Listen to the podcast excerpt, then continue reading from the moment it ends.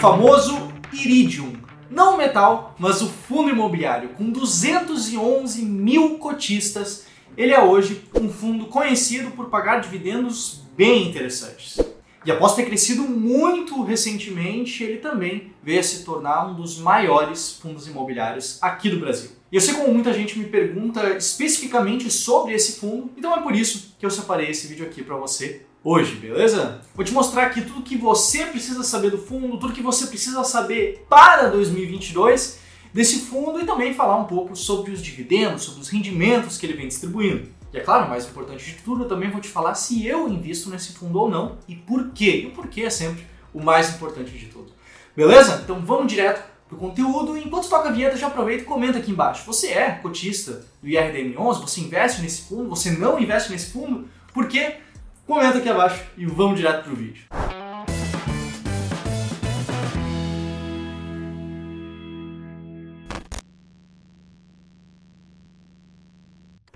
Bom, vamos falar um pouco do fundo especificamente antes de falar da situação dele. O IRDM11, caso você não conheça ele, é o Iridium Recebíveis Imobiliários. Pelo nome, talvez você já consiga adivinhar que ele é um fundo do tipo de papel que investe em recebíveis imobiliários, que são títulos de renda fixa atrelados a operações do mercado imobiliário, como eu já vou te mostrar.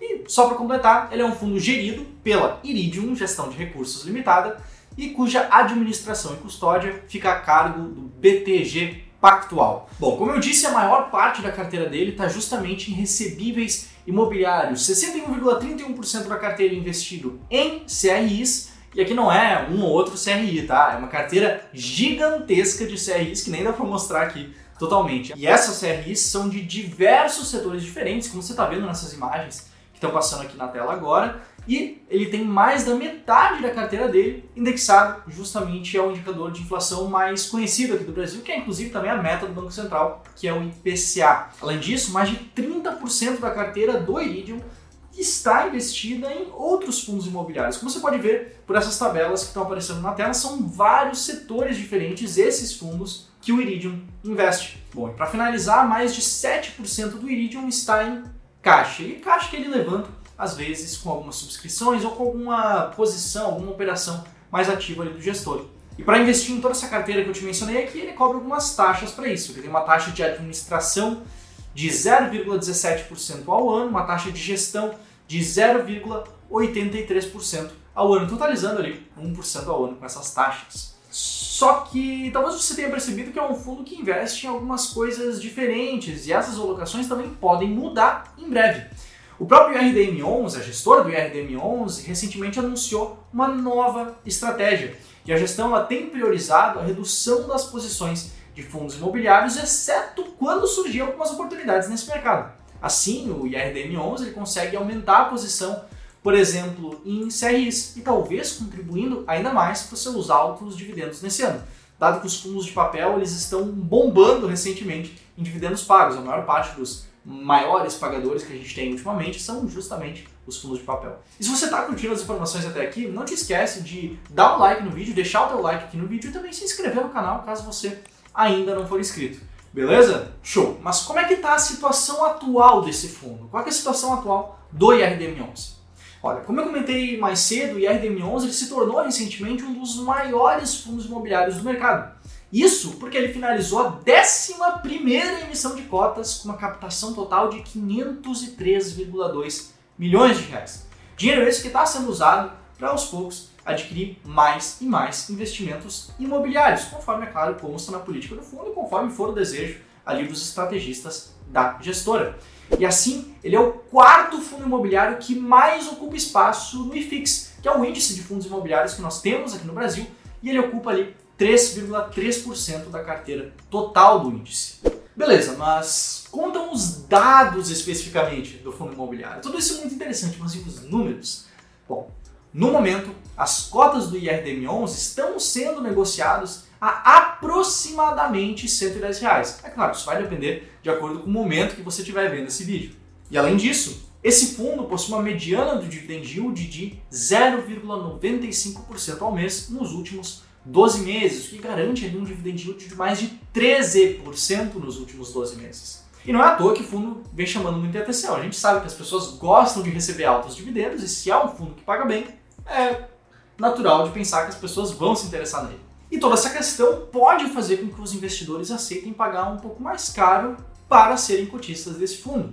Por que, eu digo isso? Porque atualmente a relação entre preço e valor patrimonial do IRDM11 está na casa de 1,1 vez, ou seja, ele está aproximadamente 10% mais caro do que o seu valor patrimonial. E é justamente aqui que entra um pequeno problema que eu tenho com fundos desse tipo. Por quê? Porque basicamente eu só gosto, eu só invisto em fundos baratos, em fundos que estejam descontados. E por mais que um dos focos dos fundos imobiliários sejam de fato os rendimentos que são pagos, os dividendos que são pagos, isso não exclui a possibilidade de também ganhar dinheiro com a valorização das cotas, essa segunda forma de ganhar dinheiro. E para fazer isso, eu uso justamente a minha estratégia, a estratégia S-Rank. Depois de alguns filtros, filtro de liquidez, filtro de estabilidade de rendimentos, filtro setorial, filtro de idade de listagem do fundo em bolsa, aí sim, depois de todos esses filtros, eu escolho aqueles que sejam ao mesmo tempo, sim, bons pagadores de dividendos, que paguem altos dividendos, que paguem altos rendimentos e de forma previsível, como também eu escolho fundos descontados, fundos com uma baixa relação entre o preço e o valor patrimonial, fundos que consequentemente possuem uma maior probabilidade, possuem um maior potencial de ter um retorno também no valor da cota. Dessa forma, eu consigo capturar o melhor dos dois mundos, né? tanto os que pagam bons rendimentos, mas os que também têm bom potencial de valorização. E que fique claro, não é pegar o fundo que é o melhor dos dois mundos, ou dois, três fundos, mas sim montar uma carteira diversificada e contar ali com o poder e com os benefícios da diversificação. No caso, atualmente a minha carteira de fundos imobiliários tem um total de 15 fundos imobiliários diferentes que satisfazem a todos esses critérios. Se você gostou dessa explicação que eu dei bem breve, né, de qual é a minha estratégia de investimentos em fundos imobiliários, eu publiquei há pouco tempo um vídeo um pouco mais longo que entra em mais detalhe de como funciona, de quais são alguns casos de sucesso que a minha estratégia também já teve. Então, se você tiver interesse, clique aqui no link que está na descrição desse vídeo, no comentário fixado, para assistir essa aula que eu dou sobre a minha estratégia de investimento em fundos imobiliários. Mas vamos lá. Iridium, IRDM11. No momento, os principais múltiplos do IRDM11, como eu disse, são o seguinte: uma mediana de dividend yield dos últimos 12 meses de 0,95% ao mês, o que é ótimo, o que é muito bom, mas uma relação de preço por valor patrimonial de aproximadamente 1,1 vez, ou seja, mais ou menos 10% mais caro do que seu valor patrimonial, que acaba atrapalhando um pouco. E é por causa disso que no ranking de janeiro da estratégia S-Rank ele ocupou apenas a posição número 72, a 72 posição do ranking, bastante longe do top 15, lembrando, carteira diversificada com 15 ativos.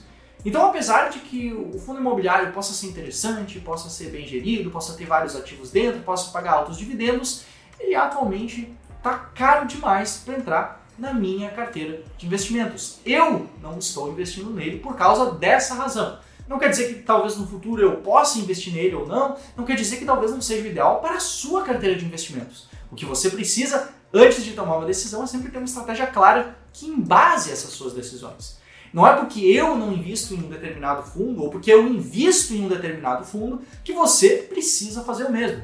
O ideal, como a gente aqui no Clube de Valor sempre diz, é você investir de acordo com você mesmo.